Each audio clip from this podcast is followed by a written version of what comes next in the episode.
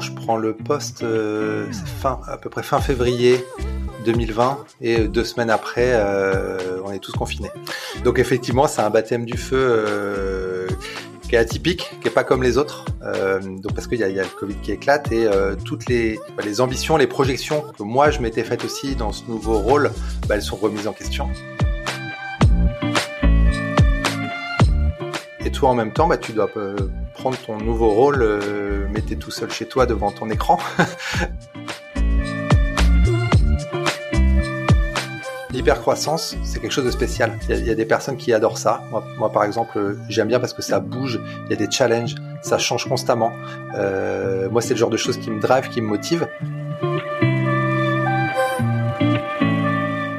Je suis Pierre L'Hôpitalier, cofondateur de Kaibi, société spécialisée dans le digital et le développement applicatif. Ces 15 dernières années, j'ai eu la chance de rencontrer de nombreux CTOs et talents du monde de l'IT qui le sont devenus.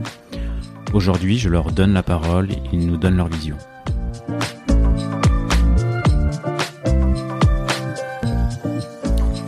Bien, en ce début d'après-midi, je suis en compagnie de Arnaud Lenoble. Arnaud qui est euh, VP Engineering de, Payfit. Payfit qui est une, bah, une jeune société euh, créée euh, il y a un peu plus de cinq ans, identifiée comme une future licorne par certains et qui, bah, qui bouscule le, monde de, la paye et des RH depuis quelques années. Mais Arnaud va nous va nous en dire un petit peu plus euh, sur Payfit euh, dans les minutes à venir. Merci d'avoir accepté cette invitation. Bonjour Pierre et merci de m'avoir invité dans ce podcast. Ravi d'être ici. Bah, c'est avec grand plaisir. C'est avec grand plaisir. Euh, Peut-être avant de parler de Payfit, est-ce que tu pourrais euh, nous expliquer bah, comment t'es pas euh, ton guidé, euh, ton guidé jusqu'à Payfit? Oui, bien sûr. moi, ça fait à peu près 15 ans que je travaille dans le domaine de la tech et plus particulièrement dans le domaine SaaS. Et euh, j'ai seulement eu deux expériences professionnelles au cours de ma carrière, mais toutes les deux très riches. La première, c'est une expérience que j'ai vécue aux États-Unis euh, pendant 12 ans dans une startup qui euh, développait une plateforme d'enseignement en ligne des maths et de la chimie euh, de manière individualisée en fonction des connaissances des élèves. Et dans, dans cette dans cette startup, euh, j'ai d'abord eu une expérience de développeur sur la partie euh, back-end du système et ensuite une, une position d'engineering manager. Et euh, la deuxième expérience, c'est celle chez Payfit qui commence euh, fin 2018 avec un retour en France. Euh, et, et, donc je, je, rejoins Payfit. Payfit, c'est une société qui propose euh, un SaaS pour faciliter la gestion de la paye et des ressources humaines pour les PME françaises et européennes. Et moi, je, je rejoins Payfit en tant qu'engineering manager euh, fin 2018 puis euh, director of engineering et euh, finalement euh, VP engineering, tout ça en l'espace euh, d'un an et demi à peu près. Ok, tu, tu... donc tu, tu, tu, tu travaillais donc aux États-Unis, tu reviens en France. Tu bah tu fais comment pour bah pour trouver le pour trouver cette nouvelle société? Tu passes les entretiens des États-Unis, tu tu reviens en France, puis tu les passes ensuite. Comment ça se passe exactement?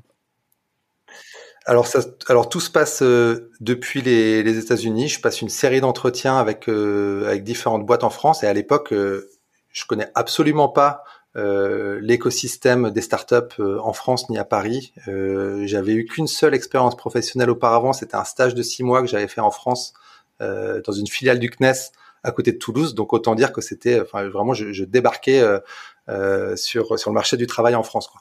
Et là, je passe différents entretiens avec avec différentes euh, boîtes, euh, notamment des, des, grands groupes français. Et, euh, et je sens qu'il y a un choc culturel qui est, qui est assez important. lorsque je passe les entretiens, j'en ressors pas très très motivé ou pas très enthousiaste. C'est pas c'est pas ce que je recherche. Jusqu'à ce que je passe des entretiens avec bah, les, les cofondateurs de Payfit, avec Guilain qui est CTO et Florian qui est CPO. Et là, je retrouve vraiment euh, bah, les, valeurs que je connaissais, que, qui, me plaisaient beaucoup aux États-Unis, un, pragmatisme aussi euh, qu'on retrouve pas mal aux États-Unis que j'avais euh, vraiment décelé en, parlant avec. Euh, L'idée de ne pas tomber dans, l'analyse qui paralyse parfois quand on parle avec certaines personnes où, où on sent que on va s'embourber dans des dans des réflexions à n'en pas finir. Et là, c'était pas du tout le cas. Je sentais aussi un très grand positivisme de la part des fondateurs qui sont qui sont aussi euh, très jeune, ça faut le noter. Il y a vraiment une, une, jeunesse chez Payfit et beaucoup d'énergie, beaucoup d'enthousiasme. Et moi, ça, ça m'a, ça, m'a énormément motivé. Donc, en, en passant les entretiens, euh, d'abord en, en, visio avec certaines personnes euh, de Payfit, on décide de se rencontrer. Euh, moi, j'avais très très envie de les rencontrer en personne et, et aussi avait, avait besoin, je pense, euh, bah, de, de, me voir, de savoir qui j'étais avant de franchir le pas. Donc, donc je les rencontre à Paris. Et là, c'est assez rigolo parce que euh, c'est une série d'entretiens qui commence euh, à 9h30 le matin et euh, jusqu'à à peu près 19h30 le soir. 19h le soir, on va dire. c'est 10 heures d'entretien? C'est alors c'est pas exactement 10 heures d'entretien. Ça commence par un, super accueil avec des viennoiseries au neuvième étage du bâtiment où on était, un café. C'était très très convivial. Ouais, ça, bon, ça, ça dure pas deux heures les viennoiseries. Non, ça, ça dure pas deux heures, mais le, mais le contexte était vraiment euh, très très chaleureux. Et j'ai vu euh, un, un, grand nombre de personnes euh, lors de cette journée. J'ai vu en fait toutes les personnes que j'allais manager, donc c'était une bonne dizaine de personnes.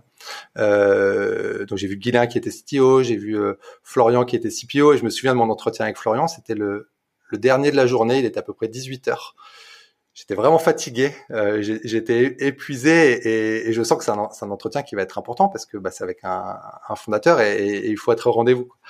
Et, euh, et celui-là, malgré euh, bah, la fatigue, je sais pas comment je l'ai comment je l'ai sorti, mais ça s'est très très bien passé. Et finalement, on est montés tous ensemble euh, boire une bière euh, au neuvième étage. Et donc les entretiens sont finis vers sont terminés vers 19 h moi, je suis rentré chez moi à 21h30. Quoi. Et, euh, et ma femme m'attendait euh, à la maison parce qu'elle était déjà arrivée en France avant moi mon retour euh, en France. Et elle m'a vu rentrer avec un, avec un grand sourire en disant ok, bon, je pense que ça s'est bien passé quoi. Et, oui, effectivement, une journée comme ça, enfin moi, ça m'a permis de me, me projeter dans l'entreprise, de rencontrer individuellement chacune des personnes que j'allais manager. Et, et voilà, j'ai senti vraiment un un très bon fit au niveau culturel. Euh, le, projet d'entreprise me, convenait tout à fait. Et euh, voilà, la décision a été prise euh, suite à cette journée. Bonjour, je viens pour l'entretien. Quel entretien? Bah, L'entretien qui démarre de, à 9h30 et qui, et qui s'arrête 10 heures plus tard. Ah non, c'est bon, c'est chouette. C'est une chouette. Euh, on, sent que on sent que cette journée t'a plu et que ouais qu'elle a fait la décision quoi. Ok, ok, ok. Non, c'est sûr. Mais après, ce qu'il faut savoir, c'est que c'est c'est pas c'est pas pour c'est pas enfin tout le monde n'est pas euh, n'est pas à l'aise avec ce genre d'entretien ou même ce genre de, voilà de, dynamisme, des, choses qui vont vite. Euh, effectivement, c'est pas pour tout le monde. Donc, je, peux comprendre qu'il y a des personnes qui euh, peut-être pas très bien réagi, à ce genre d'entretien non plus.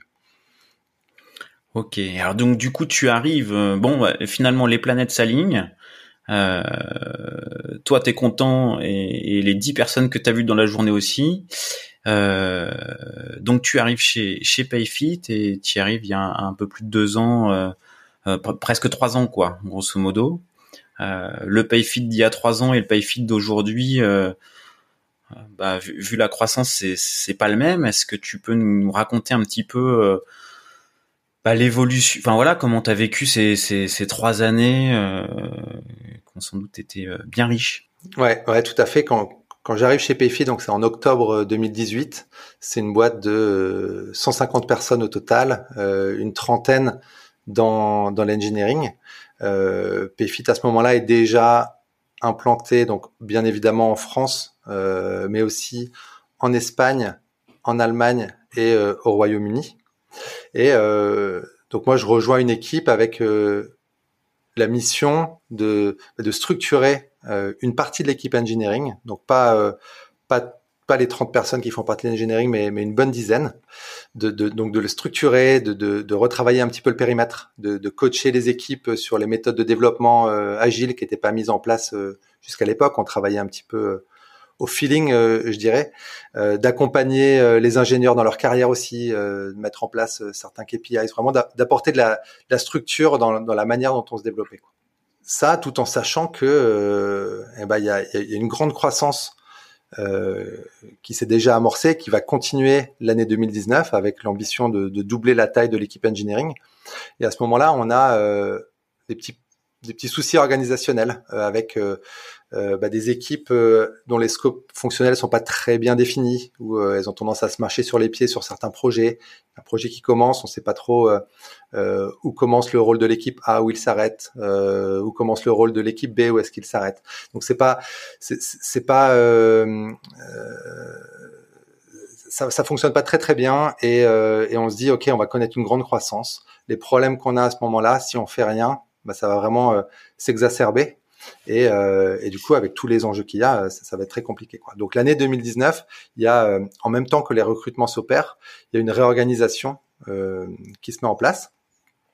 Et là, c'est assez intéressant. Ce qui se passe, c'est que euh, on, on, on, pense rapidement à ok, comment est-ce qu'on arrive à bien faire travailler l'équipe engineering, l'équipe design et l'équipe product management, qui euh, bah, avant 2019 étaient un petit peu des équipes séparées, on va dire.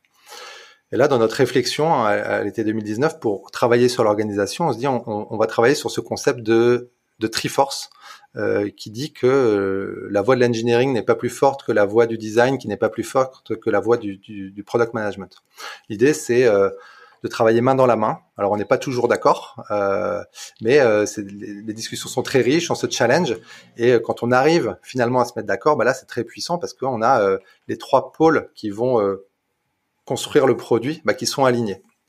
Donc on a, on a ça en tête quand on, quand on construit notre organisation. Et, euh, et on se dit aussi que bah, cette organisation, on on veut pas avoir à refaire le travail euh, dans six mois. On veut que ce soit quelque chose qui soit, qui soit bien fait, mais d'un autre côté, on sait aussi que ça va pas être parfait. Donc on, trouve le juste milieu entre euh, voilà, il faut qu'on atterrisse sur quelque chose, mais mais on veut aussi bien le penser. Et et, là, on se dit que voilà, on part sur une organisation avec des, bah, des équipes dans le but de, de, leur donner un maximum d'autonomie. Euh, c'est vraiment ça le but, c'est de créer un petit peu des, des startups euh, dans la startup euh, où on va découper notre organisation en verticale. On se dit qu'est-ce qu'on qu'est-ce qu'on construit chez Payfit? Ben, On construit une solution de paye qui est intégrée aux solutions de ressources humaines. Donc on va avoir des équipes verticales qui vont travailler sur la paye. Ça on pourra en reparler tout à l'heure. C'est pas des équipes qui font partie de l'engineering aujourd'hui parce qu'elles utilisent une, une, une plateforme qu'on a qu'on a développée nous-mêmes. Euh, et on a aussi des équipes euh, qui sont elles du coup des équipes produits et engineering et design qui vont développer une solution qui est plutôt euh, globale à, à, à l'application Payfit. Et, euh, et donc on a on a ça en tête quand on quand quand on euh, quand on réfléchit à l'organisation, on se dit faut qu'on donne un maximum d'autonomie aux équipes et ça ça ne va fonctionner que si on a aussi des équipes à plateforme bien entendu pour supporter euh, ces équipes euh, horizontales. Donc là euh, on, on, met en place cette organisation qui qui voilà qui qui est pas encore staffée. Donc il y a un enjeu vraiment de, de staffing qui va qui va euh, commencer mi-2019 jusqu'à euh, début 2020. On arrive en début 2020 et là on a on a une, une, une organisation qui est presque staffée. Moi, en ce qui me concerne, je prends un rôle de, de directeur of engineering sur une partie plateforme euh, du système. Donc, c'est une équipe à peu près de, de 20 personnes, 20, 20, 20 ingénieurs euh, à ce moment-là. Et, euh, et c'est un rôle qui est nouveau pour moi parce qu'avant, j'étais arrivé en tant que manager, j'avais un scope plus petit. Et là, au mois de, de je crois que c'était au mois de septembre ou octobre 2019. Donc l'organisation est, est, formée. Je prends ce rôle et, et euh, on a des challenges à remplir. Je travaille avec mon mon homologue euh, directeur produit. On recrute un homologue euh, directeur design. On forme la Triforce. Donc on a vraiment des bah, des, des, choses intéressantes à faire tous ensemble. On travaille sur une stratégie sur sur cette sur cette équipe plateforme et euh, en, en, en, début 2020 le, le, VP Engineering qui nous avait rejoint euh, à l'été 2019 pour travailler sur, cette organisation et la mettre en place, euh, nous quitte.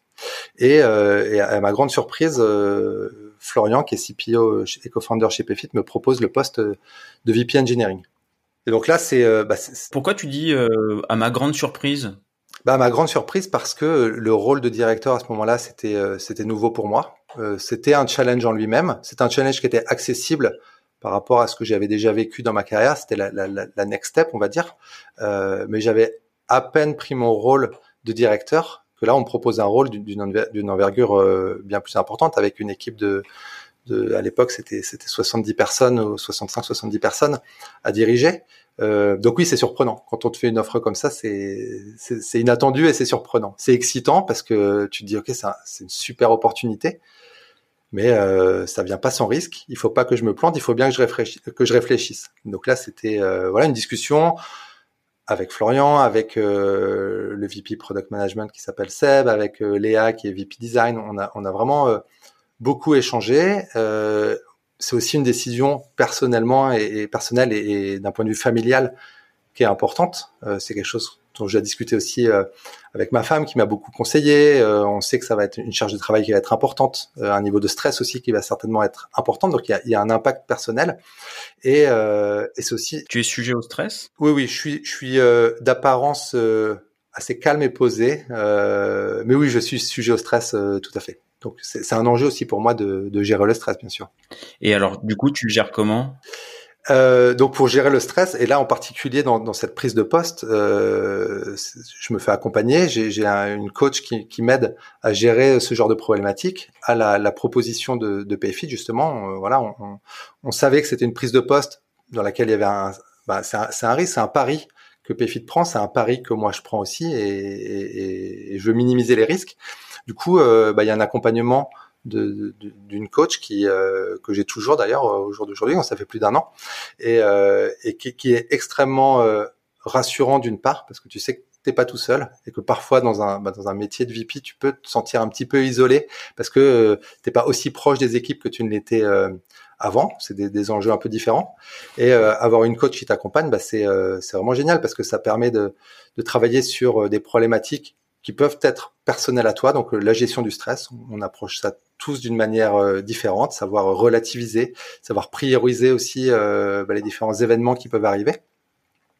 Et euh, voilà. Du, du, coup, ce, cette coach, c'est une femme, hein, c'est ça? Oui, tout à fait. Ouais, cette coach, euh, euh le, le, coaching, en vrai, c'est qui qui, euh, c'est toi qui l'as demandé, c'est eux qui l'ont proposé, ça, euh, c'est une décision commune. Ça venait avec le poste. C'était proposé de la, ça venait avec le poste vraiment. C'était pas une demande de, de ma part. C'était et ça j'ai trouvé ça aussi très très sain et très euh, rassurant le fait que euh, bah voilà Arnaud te donne un poste avec euh, une responsabilité que t'as pas eu jusqu'à maintenant dans ta carrière. On en est conscient, mais bah, on va te mettre dans de bonnes conditions. On te propose ici une coach qui va avec et c'est pas moi qui l'ai demandé. Ah, c'est sûr que euh, un, coach, le message est, est fort différent. Euh, enfin, ça peut être très différent hein, le message de, de, de, proposer un coach euh, si ça vient avec le poste ou si ou si le coach vient quelques mois après la prise de poste. Non, là, c'est c'est c'est vrai que la démarche. C'est pas le même message qui est envoyé effectivement. Ouais. ok, ok, ok. Est-ce que bah, tu as l'air très très content justement de, de l'accompagnement que tu as eu Je sais pas si euh, euh, on peut donner le nom de la, de la coach ou tu, tu, me la donneras après l'épisode. On la mettra en référence si tu euh, si, si c'est si ok pour elle, mais euh, si. Euh, non, mais je veux bien. Je... veux bien passer un petit coucou à Sylvie si elle si, si elle écoute si elle écoutera le podcast. ok, ok, ok. Euh, et bah ça marche. Du, du coup, tu t'arrives, tu te fais coacher. Attends, si j'ai bien suivi là, tu prends le, tu prends le poste. Euh, début 2020. Donc euh, début 2020, euh, bon, il y, aurait bien une... c'est un sacré baptême du feu, ça, c'est le Covid, ça. Ouais, ouais, t'as as totalement, totalement raison. Donc je prends le poste, c'est fin, à peu près fin février 2020, et deux semaines après, on est tous confinés. donc effectivement, c'est un baptême du feu qui est, qui est qui est atypique, qui est pas comme les autres, euh, donc parce qu'il y a, y a, le Covid qui éclate et euh, toutes les, toutes les les, les, les, les, ambitions, les projections que moi je m'étais faites aussi dans ce nouveau rôle, euh, bah, elles sont remises en question. Il y a forcément euh, une crise économique euh, qui euh, qui s'amorce. il y a un temps d'observation, on le voit bien aussi dans, dans les équipes c'est un temps d'observation qui dure pas très très longtemps, mais euh, on regarde un petit peu euh, comment est-ce que le marché va réagir. Euh, on s'attend à une crise économique, mais comment est-ce qu'elle va se matérialiser? Les prospects, euh, voilà, quand la, quand la crise éclate, euh, ils ont certainement d'autres choses à faire que de changer de, de solution de paye. Les, les, ambitions de croissance sont revues à la baisse. on a un gel des recrutements qui s'opère. On, on, on, se concentre plus sur la réduction des coûts opérationnels. Donc ça, c'est des choses qui arrivent bah, finalement assez rapidement, qui n'étaient pas du tout prévues et toi, en même temps, bah, tu dois euh, prendre ton nouveau rôle, euh, mais t'es tout seul chez toi devant ton écran. euh, donc c'est voilà, c'est euh, ouais, c'est challenging effectivement, c'est challenging. Mais après, euh, j'ai eu la chance d'être bah, très très bien accompagné euh, par mes mes collègues aussi. Je suis très très bien entouré euh, avec les, les direct reports avec lesquels je travaille, les, les directeurs of engineering qui qui vraiment sont formidables et, et sur lesquels je peux vraiment beaucoup compter. Et ça, je sais que ça a joué un rôle et ça joue toujours un rôle très important aussi dans, dans ma prise de poste.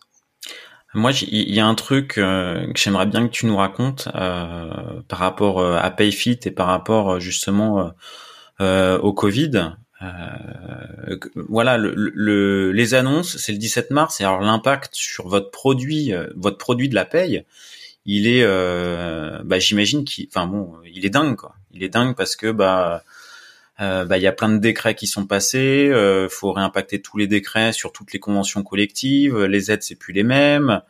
Euh, il a fallu être prêt en deux trois semaines pour des euh, bah, beaucoup beaucoup beaucoup de vos clients qui ont fait appel au chômage partiel par exemple en fait. Vous avez fait comment? Ouais, tout à fait. Donc c'est vrai que ça, ça c'est un c'est un très bon point. Euh, donc effectivement, il y a, y a, y a les annonces du gouvernement qui euh, arrivent du, du, jour au lendemain, qui, qui arrivent en France, mais qui arrivent aussi euh, dans d'autres pays dans lesquels PFIT est implanté. Il y a des annonces qui sont faites en Espagne, des annonces qui sont faites en Allemagne, au UK, et qui sont différentes des annonces qui sont, faites en, qui sont faites en France. Donc là, on se dit, bah, comment est-ce que tu fais pour gérer ça? Si tu avais une équipe qui était euh, centralisée et qui doit développer toutes les règles métiers liées à la paye, comment tu fais pour euh, mettre en place euh, des règles qui s'appliquent dans des pays différents. Nous, on a la chance d'avoir un modèle qui est différent de celui-ci. On a des équipes qui sont euh, totalement autonomes et qui sont dans chaque pays dans lequel PayFit est implanté et qui sont capables d'implémenter de manière hyper rapide ces changements de règles métiers. Pour te donner un exemple, euh, les changements qui ont été faits sur notre solution avec le, le, le, la mise en place du, du, chômage partiel, on a été capable de les faire à peu près en deux semaines euh, dans notre application par euh, alors c'est pas des, des, des, profils qui sont dans l'équipe euh, engineering, c'est des profils qui sont euh, qui sont à part, ça on pourra en parler, qu'on appelle des, des, product builders. Ils, ils, ont été capables en deux semaines d'implémenter les règles métiers liées au chômage partiel. Et ça, c'est vraiment assez incroyable en période de stress comme ça de mettre ça en place euh, aussi aussi rapidement. En deux semaines, ouais, c'est énorme. Enfin, c'est ça me semble fou. Le, enfin, en tous les cas, le délai de réaction est. De, toi, ça t'a pas, ça t'a pas impacté, ça t'a pas impacté euh, sur sur. Euh, c'est dans ton périmètre justement ces aspects-là.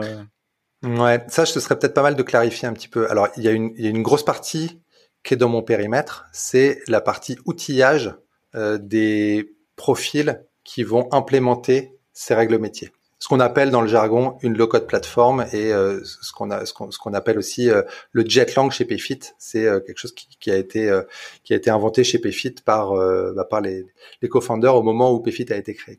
C'est quoi une, une plateforme? C'est un ensemble d'outils qui vont permettre de donner à des profils qui sont pas des développeurs purs, donc qui font pas partie de l'équipe engineering aujourd'hui.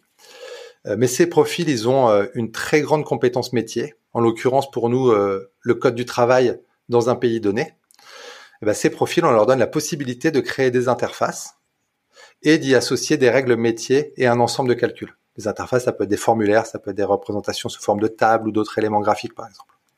Donc ces profils, ils vont utiliser ce qu'on appelle les, les, des building blocks qui sont prédéfinis pour construire ces interfaces et la logique de paye qu'il y a derrière. Donc euh, ça c'est très puissant parce que euh, c'est pas euh, tu, tu, codes pas de A à Z eh ben, toute euh, toute la plomberie qu'il y a derrière la machine de la paye tout ça c'est euh, c'est c'est mis à disposition par cette plateforme low code qui qui te permet de coder ça très très rapidement. Quoi. Et c'est vraiment la, force euh, de ce modèle, c'est qu'une fois que la plateforme low-code elle est commune à tous les pays, ben ensuite en autonomie, chaque équipe locale, en Espagne, en France, au Royaume-Uni, en Allemagne et maintenant aussi en Italie, eh ben, on recrute des experts métiers et on peut coder euh, les règles liées au code du travail. Pour te donner un exemple, en Italie, c'est un pays qu'on a ouvert l'année dernière en plein Covid. Eh ben, entre entre à peu près euh, 4 mois et 6 mois, on est capable d'avoir un MVP de solution de paye dans un nouveau pays grâce à cette plateforme. D'accord. Vous, vous, avez d'autres euh, petites originalités sur. Euh, bon, ça, ça, fait un pont sur euh, votre stack technique et les enjeux techniques que tu peux avoir.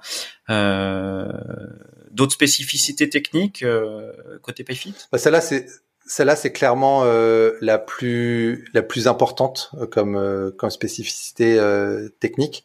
et c'est aussi c'est aussi là-dessus, c'est ce qui fait notre force hein, aujourd'hui. Et c'est là-dessus qu'on va capitaliser dans le futur. Euh, donc ça, je dirais que, enfin, si, si, je devais en citer une, c'est vraiment celle-ci, la, la, la, spécificité technique de PayFit, c'est cette plateforme low code qui nous permet euh, d'aller très rapidement sur euh, bah, l'implémentation des solutions qui sont locales euh, à chaque pays.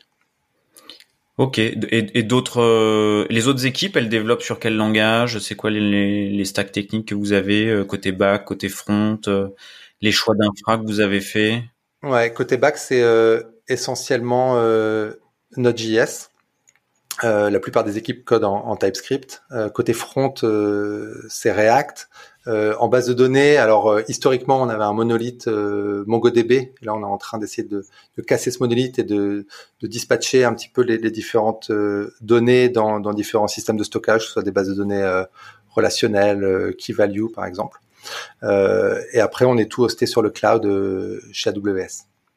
Et en, en termes en termes d'enjeux, bien sûr, bah, euh, on a des enjeux de, de scalabilité hein, pour euh, pour soutenir la croissance de Payfit, faire en sorte que bah, on puisse toujours accueillir des nouveaux clients. Ça, c'est euh, très très important, surtout au mois de janvier chez nous où on, on, on connaît un, un, rush généralement. Ça, c'est la saisonnalité du, du produit Payfit. Hein. Euh, nos clients, ils changent ils changent majoritairement de, de solutions de paye en début d'année, notamment au mois de janvier. Donc là, on peut connaître une augmentation du nombre de clients de, de 30 à, à 40% euh, en un mois. Donc ça, faut vraiment euh, être préparé à ça euh, d'un point de vue opérationnel, d'un point de vue infrastructure et aussi en termes de maintenance, parce que tu sais que si tu as d'un mois à l'autre, tu as 30% de clients en plus, c'est-à-dire que tu as aussi 30% de tickets de maintenance en plus. Donc ça, c'est le genre de choses auxquelles il faut se préparer. On a des enjeux de sécurité, bien sûr. On manipule des données qui sont très sensibles. On manipule des données qui sont liées à la paye euh, de nos clients, au salaire de, nos clients. Donc, on peut pas se permettre d'avoir de, failles de sécurité et on, doit proposer ben, un système qui soit le plus fiable et sécure à nos clients. Donc, pour ça, on travaille avec on a un système de bug bounty, ça s'appelle. C'est des, hackers qui essayent bah, de, pénétrer dans notre système, de le casser, de trouver des failles. Et s'ils trouvent des failles, ils nous les remontent. Ils sont rémunérés pour ça. Et nous derrière, bah, on fixe ces failles de sécurité. Donc ça, c'est très intéressant parce qu'on a des, c'est vraiment des professionnels de la sécurité qui vont essayer de craquer ton système. Quoi. Donc, euh, donc ça, c'est euh, un, un, gros enjeu pour nous. Euh, après, on a. Et du coup, quand il le craque, t'es es content ou t'es pas content en vrai? Bah, En vrai, t'es content quoi. En vrai, t'es content parce que tu dis. Euh, heureusement que c'est lui qui l'a craqué. Et heureusement que c'est pas quelqu'un d'autre de malveillant qui l'a craqué et qui a réussi à, s'introduire. Donc euh, non, non, finalement, tu es, très content et tu es bien content de payer pour ça. C'est un, un, très bon investissement euh, parce que bah voilà, tu es, au courant qu'il y a une faille, elle n'est pas encore euh, exploitée et derrière, bah, tu mets tout en œuvre pour, euh, pour la corriger le plus rapidement possible. Ok, ok, ok. D'autres d'autres d'autres choses à dire sur, sur, sur, sur le côté plateforme technique et enjeux techniques? Ouais, bien sûr, on a on, a plusieurs euh, enjeux qui sont qui sont importants côté infrastructure par exemple. Aujourd'hui, on a et ça c'est assez historique, on a on a une équipe euh, SRE qui est euh, centralisée. donc la, la, mission de l'équipe SRE, c'est de garantir la stabilité, garantir la disponibilité et la fiabilité de notre système. Et ça, ça a du sens quand l'organisation elle est euh, relativement petite. Euh, parce qu'une équipe centralisée, elle a une bonne connaissance de tout ce qui se passe dans le système. Elle comprend bien aussi les problématiques métiers associés à partir du moment où l'équipe au total elle est, assez petite. Euh, et ça permet aussi, quand on a ce modèle-là, aux équipes orientées produits bah, de se concentrer sur le développement de leurs features pour aller plus vite. Le système, il monte euh, assez rapidement ses limites quand les problématiques métiers se multiplient et euh, que le scope de l'équipe SRE devient tellement grand qu'elle fait absolument tout sur l'infrastructure, que tout devient prioritaire. Et tu sais comme moi que quand, quand tout est prioritaire, rien n'est prioritaire. euh, donc c'est pour ça que maintenant on passe par une approche qu'on est en train de mettre en place sur une équipe euh, SRE qui est vue plus comme un rôle et pas comme SRE c'est vu comme un rôle et pas comme une équipe. Donc c'est un rôle qui va être distribué dans chaque équipe produit ou engineering de notre euh, de notre organisation et euh, chaque équipe va être responsable de A à Z du développement bah, de leur service, du déploiement, de l'observer, d'être capable de faire euh, remonter les métriques, de voir si la latence elle est correcte, de voir si le nombre d'erreurs il est satisfaisant, de voir si euh, si euh, voilà si les indicateurs sont sont au vert, d'être capable de se faire alerter si les indicateurs ne sont pas au vert, s'il y a des problèmes, et ensuite d'être capable aussi d'intervenir et de faire la maintenance de cette de l'infrastructure qui est associée. Ça c'est important, ça permet aussi de de scaler notre organisation d'un point de vue infrastructure. C'est en place cette organisation ou c'est une orga cible? C'est une orga cible. C'est euh, ça se met en place doucement. Euh, c'est des changements qui vont qui vont prendre du temps, hein, bien sûr, parce que il y a du recrutement qui est, qui est associé à ça. Il y a de la, de la formation aussi des de, de, de, développeurs actuels pour monter en compétences sur des bah, sur des, des problématiques euh, plus infrastructure, euh, plus plus DevOps, on va dire. Euh, donc ça, c'est quelque chose qui, qui va prendre du temps et on sait que il faut pas non plus trop brusquer ce, ce changement, ça risquerait d'être pénalisant. Donc on voilà, on y va, on y va tranquillement, on conduit le changement et mais on, sait très bien où est-ce qu'on veut aller par contre. Ah bah là, là tu me fais un petit euh, là tu me fais un petit pont royal pour euh, pour te dire voilà euh, dans deux ans euh, Payfit euh, au niveau orga côté côté IT vous êtes combien? Vous avez grandi comment? Et puis bon j'ai une autre question et dans deux ans c'est plus une question produit J'imagine tu vas avoir pas mal de choses à développer. Euh, la vision produit à deux ans et la vision orga associée à deux ans, ça c'est quoi aujourd'hui hein, Parce que on, on, sait toi comme moi que dans six mois ça, ça aura peut-être changé, il y aura peut-être eu d'autres idées, mais euh, ouais.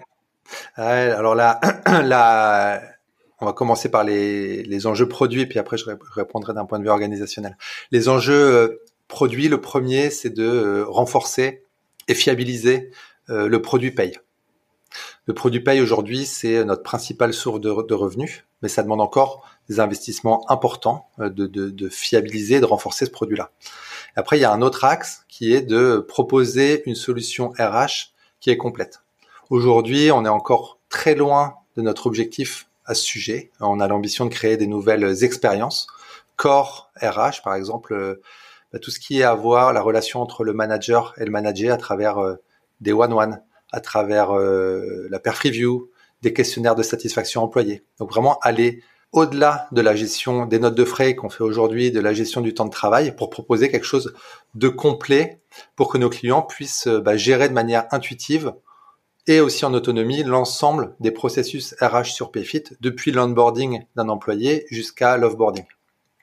On a aussi l'ambition de proposer des intégrations à nos clients. Donc par exemple, euh, l'intégration avec des solutions de gestion des absences pour qu'elles soient directement comptabilisées dans Payfit.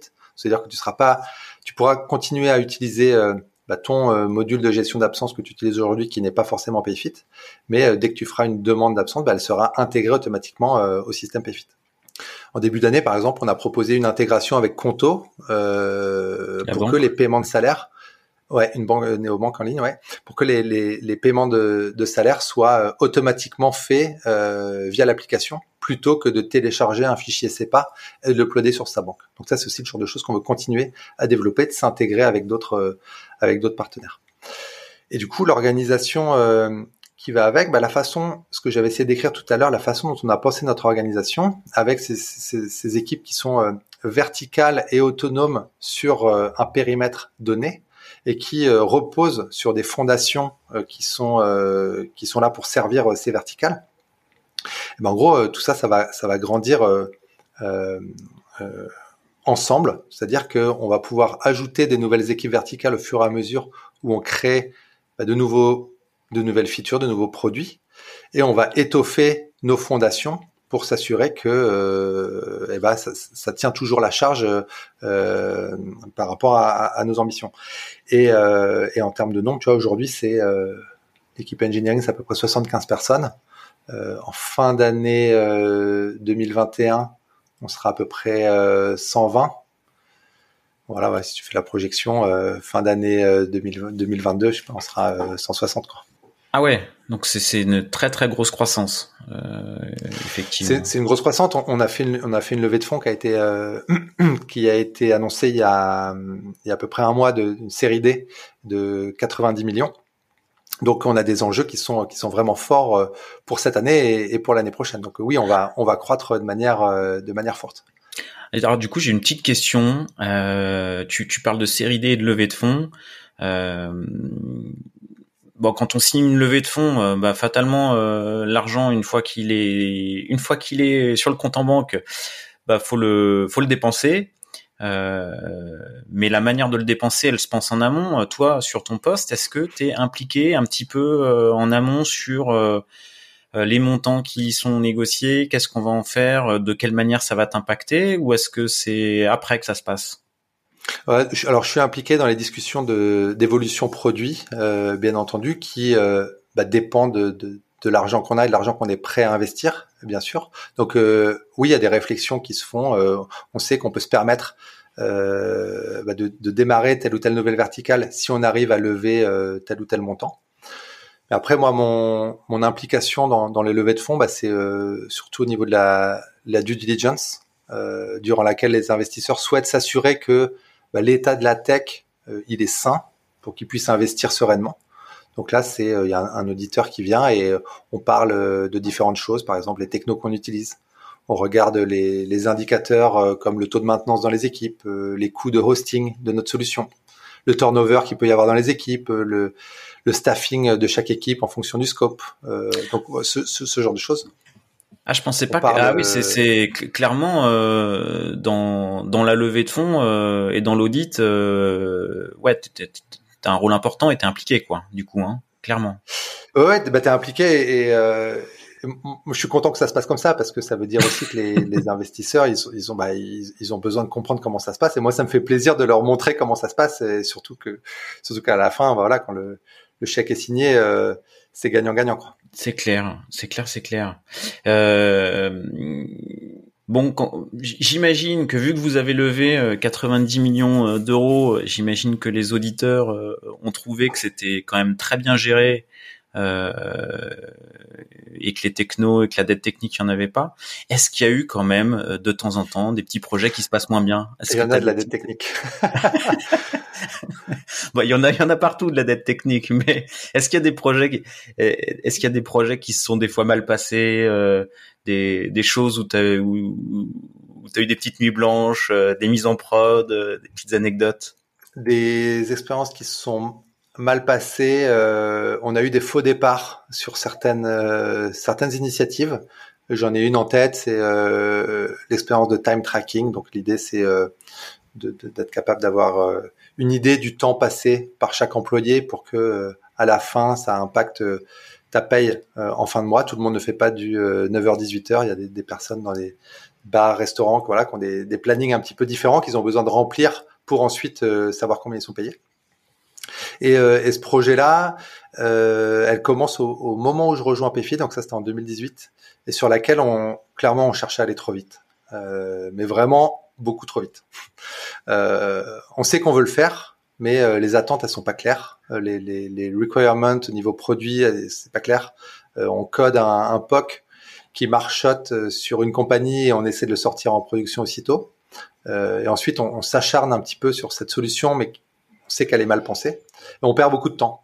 On n'a pas, euh, on n'a pas non plus la, peut-être la, on n'a pas confié ce, produit, ce, projet à la bonne équipe non plus et et, euh, et du coup euh, c'est que l'année dernière en 2020 où on décide bah, de donner ce sujet à une autre équipe et maintenant on sait que, que c'est bien reparti sur les rails mais on a dû voilà on a, on a bien tout sauté au départ et, et on a on, a dû on a dû refaire pas mal de choses quoi donc ça, oui, forcément, c'est ouais, c'est des sources, euh, ça peut être des sources de stress, ouais. Bon, un, bon, un faux départ, quoi. Bon, c'est, c'est pas un truc qui s'est mal passé. Ça a pris un petit peu plus de, de temps que prévu. Euh, je, je saute du coq à l'âne. Enfin, je reviens sur quelque chose euh, que, que tu as dit tout à l'heure. Euh, actuellement, l'engineering, c'est 75 personnes. Euh, fin 2021, 120. Fin 2022, 160. Enfin, si, si tout se passe bien.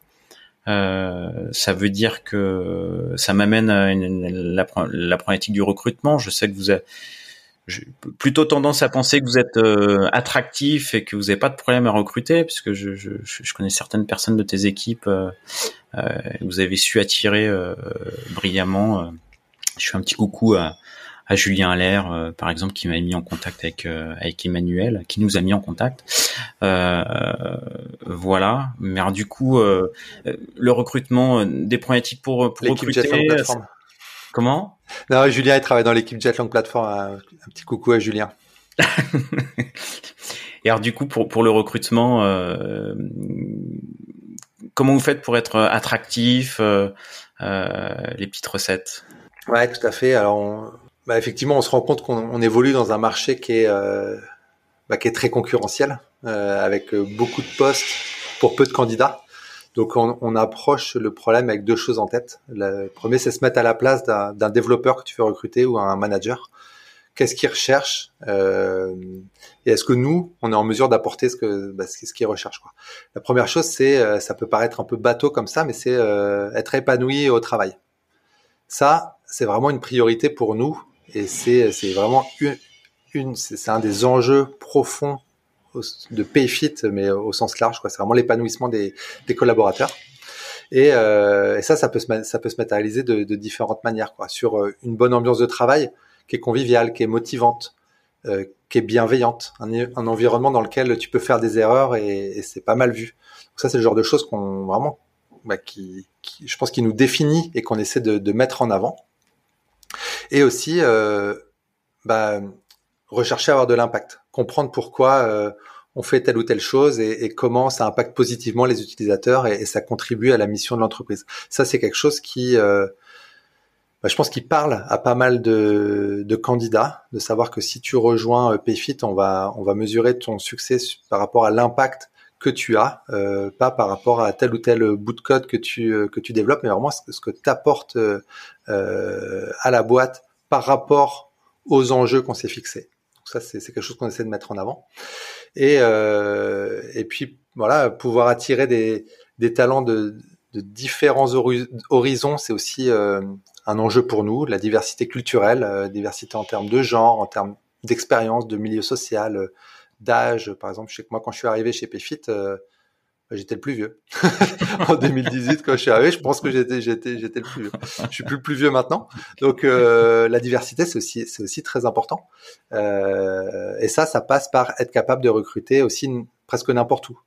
Donc, euh, on est capable aujourd'hui de le faire parce qu'on a une politique qu'on appelle work from anywhere qui est très très flexible. Alors c'est pas c'est ni c'est ni du remote first ni du euh, Office First. C'est euh, tu travailles d'où tu veux à partir du moment où euh, tu es domicilié dans un dans un pays où PFIT est une entité légale. Donc France, Espagne, Allemagne, Royaume-Uni et et, et Italie. et ça, ça pour nous, ça a vraiment été un, un game changer, le fait d'avoir cette politique qui permet de, de travailler depuis n'importe où. On a réussi depuis que ça a été mis en place au mois d'août euh, l'année dernière. Je crois que c'est à peu près euh, soit plus de 60% de nos recrutements euh, qui n'auraient pas pu être faits si euh, on n'avait pas eu cette politique. Donc ça, c'est, euh, vraiment un, un, changement drastique euh, pour nous en termes de d'attractivité par rapport aux candidats. Ça veut dire que tu as 60% de tes recrutements qui se font pas au siège, bon en France, au siège, au siège parisien. Absolument. Là, on a recruté, euh, on, a deux profils euh, qui habitent à Aix-en-Provence, on en a un qui habite euh, à Toulouse, à Lille, un petit peu partout. En Espagne, à Malaga, à Valence, à Bilbao, un peu partout. Du coup, je, me, permets une petite question. je me permets une petite question. Quand on a une politique, travaille d'où tu veux. Ça veut dire qu'il ceux qui sont à Paris peuvent également travailler de chez eux, ceux qui sont à Aix peuvent travailler de chez eux aussi. Euh, niveau salaire, ça pose pas des questions? Alors ça, c'est des questions qu'on s'est longtemps posées, effectivement, avant de mettre en place cette politique. Il fallait qu'on dise, OK, comment est-ce qu'on comment est-ce qu'on approche la question euh, quel est ton salaire? Si tu travailles euh, à Toulouse ou quel est ton, salaire si tu travailles à Paris? Bah, Pour nous, la valeur de ce que tu produis, c'est la même que tu sois euh, à Toulouse ou à Paris. Du coup, euh, tu as le même salaire. Est-ce que tu as le salaire toulousain? Est-ce que tu as le salaire parisien? Et il euh, y a une différence. Hein, il y a une différence de, de 20, euh, ouais, 20-30% entre les deux. Et, et notre politique, c'est euh, bah, les salaires sont indexés là où les bureaux de Payfit sont implantés. Donc en France, les salaires sont indexés sur les salaires parisiens. En Espagne, c'est indexé sur les salaires de Barcelone. Euh, en Allemagne, sur les salaires de, de, Berlin. Et au UK, sur les salaires de Londres. Et en, en Italie, sur les salaires de Milan. Et ça, c'est un choix qui est fort. Ouais. Alors du coup, euh, euh, ceux qui sont en Espagne, est-ce que ils se comparent pas à ceux qui sont en France en se disant, euh, bah c'est la même, la, question se pose euh, au-delà des frontières ou pas? La question de ce, on, on, a on a plusieurs grilles de salaire dépendant du, du pays. Il y a aussi des enjeux locaux au pays qui seront qui seraient là qui, qui deviendraient quand même assez complexes à gérer si on devait avoir euh, une politique euh, commune. Donc euh, là, le fait d'avoir déjà une politique commune par pays, c'est déjà un, grand pas en avant pour nous et, un, très grand, un très grand avantage. Ok, ok, ok. ouais, c'est vrai que c'est assez. Enfin voilà, c'est un, un, parti pris qui est bon, qui est. Bah, qui, pas encore. Enfin voilà, qui est. C'est une grosse question quoi, qui, a, amené le qui a accéléré, je pense, le, le Covid euh, et le home office euh, un petit peu généralisé. Euh, toi, ça... Il y a beaucoup de boîtes qui se posent des questions, ouais, effectivement, ouais. Et, et toi, ça, ça, ça, ça t'a pas posé de, de problème de comment tu résous la, la problématique de proximité avec tes équipes? T'as as recruté 60% de. Ouais.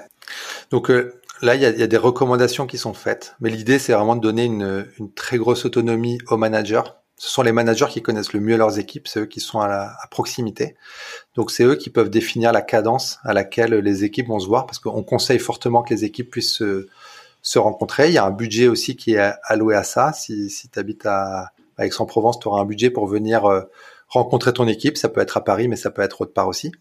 Euh, et il y a une très grande autonomie qui est donnée aux managers pour savoir est-ce que vous venez une fois toutes les deux semaines, est-ce qu'on se voit une fois par mois, sachant pertinemment que quand les équipes qui sont distribués comme ça vont se rencontrer euh, dans les bureaux. Bah, c'est se rencontrer, c'est pour créer des liens. C'est pas euh, c'est pas pour travailler chacun dans son coin au bureau. Donc c'est aussi pour, pour faire des jeux, pour, euh, vraiment pour partager quoi. Et, ça, on, voit que ça. Alors aujourd'hui, c'est un petit peu limité les, déplacements, mais on a vu quand on a pu le faire que bah oui, les après quand tu rentres chez toi, tu es beaucoup plus motivé parce que tu as pu bah, bien partager avec tes collègues et, euh, les interactions se font beaucoup plus facilement une fois fois que les gens se connaissent mieux. Ok. Est-ce que toi euh, tu euh, tu vas continuer Je sais pas si tu le fais actuellement. Est-ce que tu continues à voir toutes les personnes en entretien de recrutement ou est-ce que là tu vas commencer à atteindre la, la, la limite où tu la question va se poser?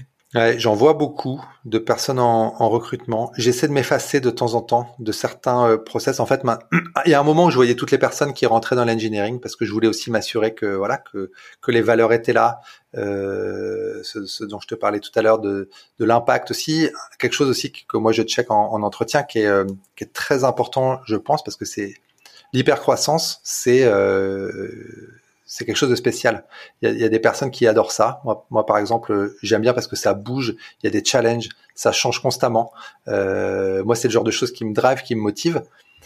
Il y a des personnes qui, qui, qui n'aiment pas ça, qui préfèrent euh, voilà, un, un, travail un peu plus euh, monotone. On sait à quoi demain va ressembler, on sait à quoi après-demain va ressembler.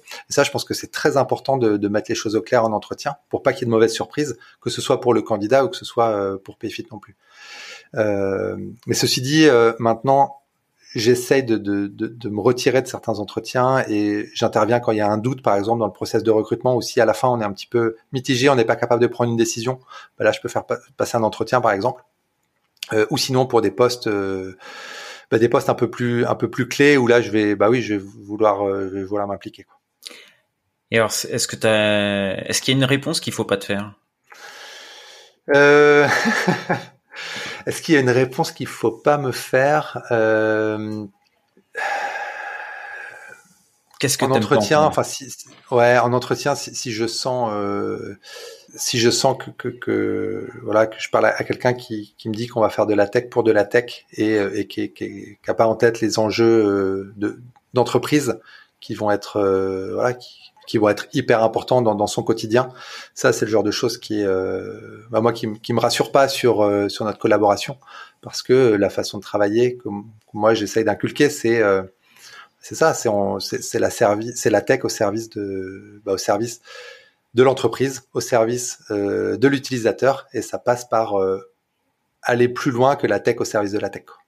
Ok. Et est-ce que tu as ta petite question spéciale? Est-ce qu'il y a une question que tu poses à chaque entretien? Voilà, c'est ta petite spéciale. J'aime bien, j'aime bien voir un peu les ambitions des, des candidats, voir si c'est pas décorrélé à ce que à ce que nous on peut offrir. Donc euh, j'aime bien essayer, de, voilà, euh, poser la question au candidat comment est-ce qu'il se projette dans sa carrière. Et, là, il n'y a pas de mauvaise réponse. Je pense que c'est important d'être très euh, très transparent.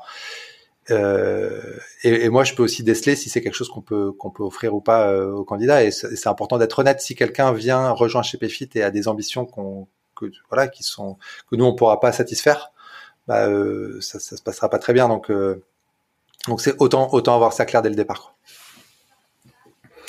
Ok, ok, ok.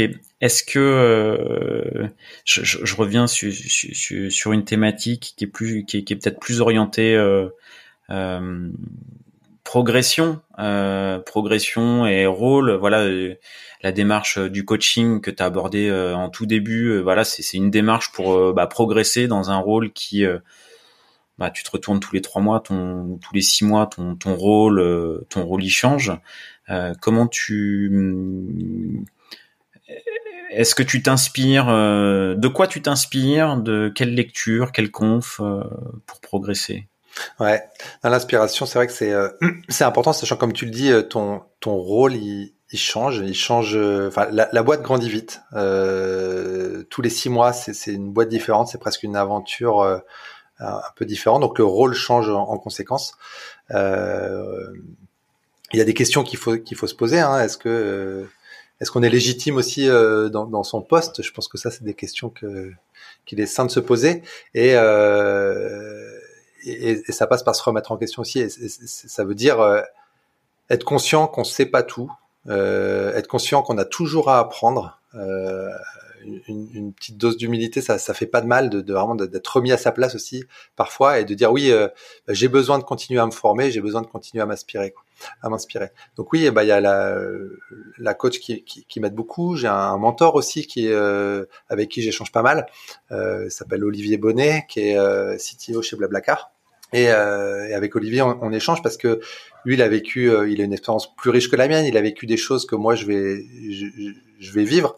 Et, euh, et c'est toujours très intéressant bah, d'avoir, euh, d'avoir son opinion, d'avoir son retour d'expérience. Euh, moi, je suis bien conscient que les retours d'expérience, ça s'applique pas à la lettre, mais c'est toujours un bon indicateur aussi pour voir un petit peu, notamment les, erreurs à pas reproduire, ce genre de choses. Quoi.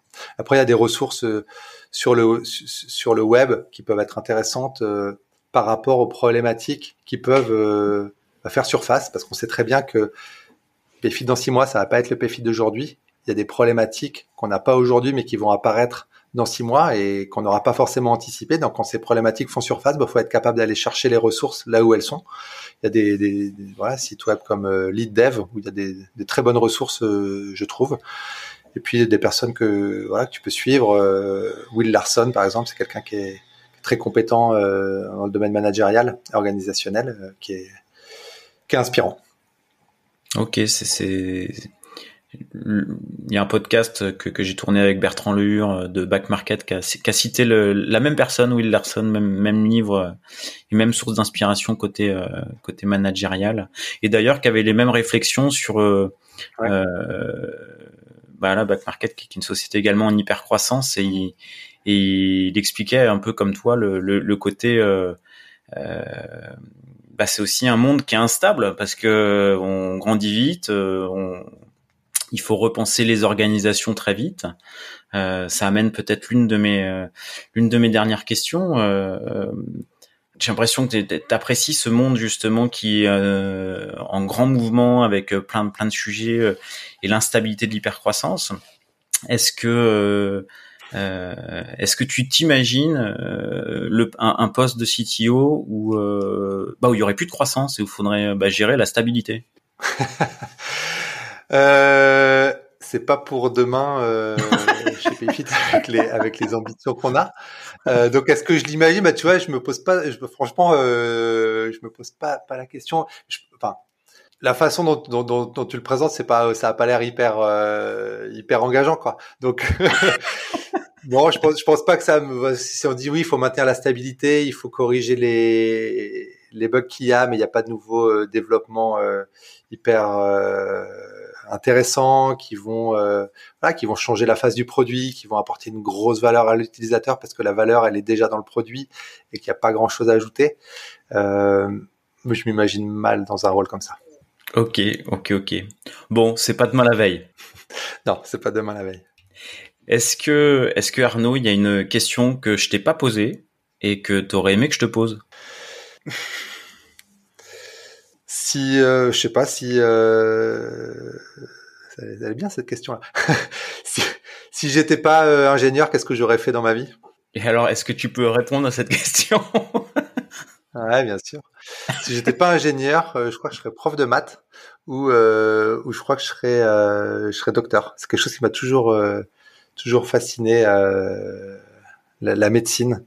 Euh, voilà, j'ai une grande admiration pour les, médecins, surtout maintenant, enfin surtout avec la période là qu'on est en train de vivre. Euh, c'est, je trouve c'est un métier, un métier euh, fascinant. Euh, on leur doit énormément de choses et je pense que ça m'aurait bien plu. J'aime aussi beaucoup l'humain et je suis bien servi dans mon job, mais je pense qu'en tant que en tant que médecin ou docteur, j'aurais été j'aurais été aussi très bien servi. Eh ben écoute, ce sera ce sera le mot de la fin et je te je te remercie pour ta participation à, ce podcast et je te, je te souhaite euh, plein plein de belles choses avec tous les challenges qui te qui t'attendent dans toutes les dans les dans les années à venir hein, du coup là je crois. Hein.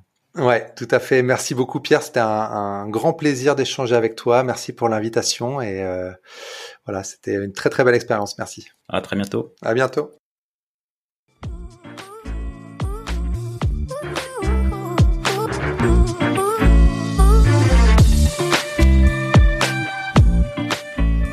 L'épisode est terminé, j'espère qu'il vous a plu et si c'est le cas, c'est le moment de prendre deux ou trois secondes de plus pour euh, deux ou trois clics. Un petit clic pour un pouce bleu euh, ou un petit clic pour un partage aux copains ou un petit clic pour vous abonner euh, et ne pas rater le prochain épisode. À très bientôt.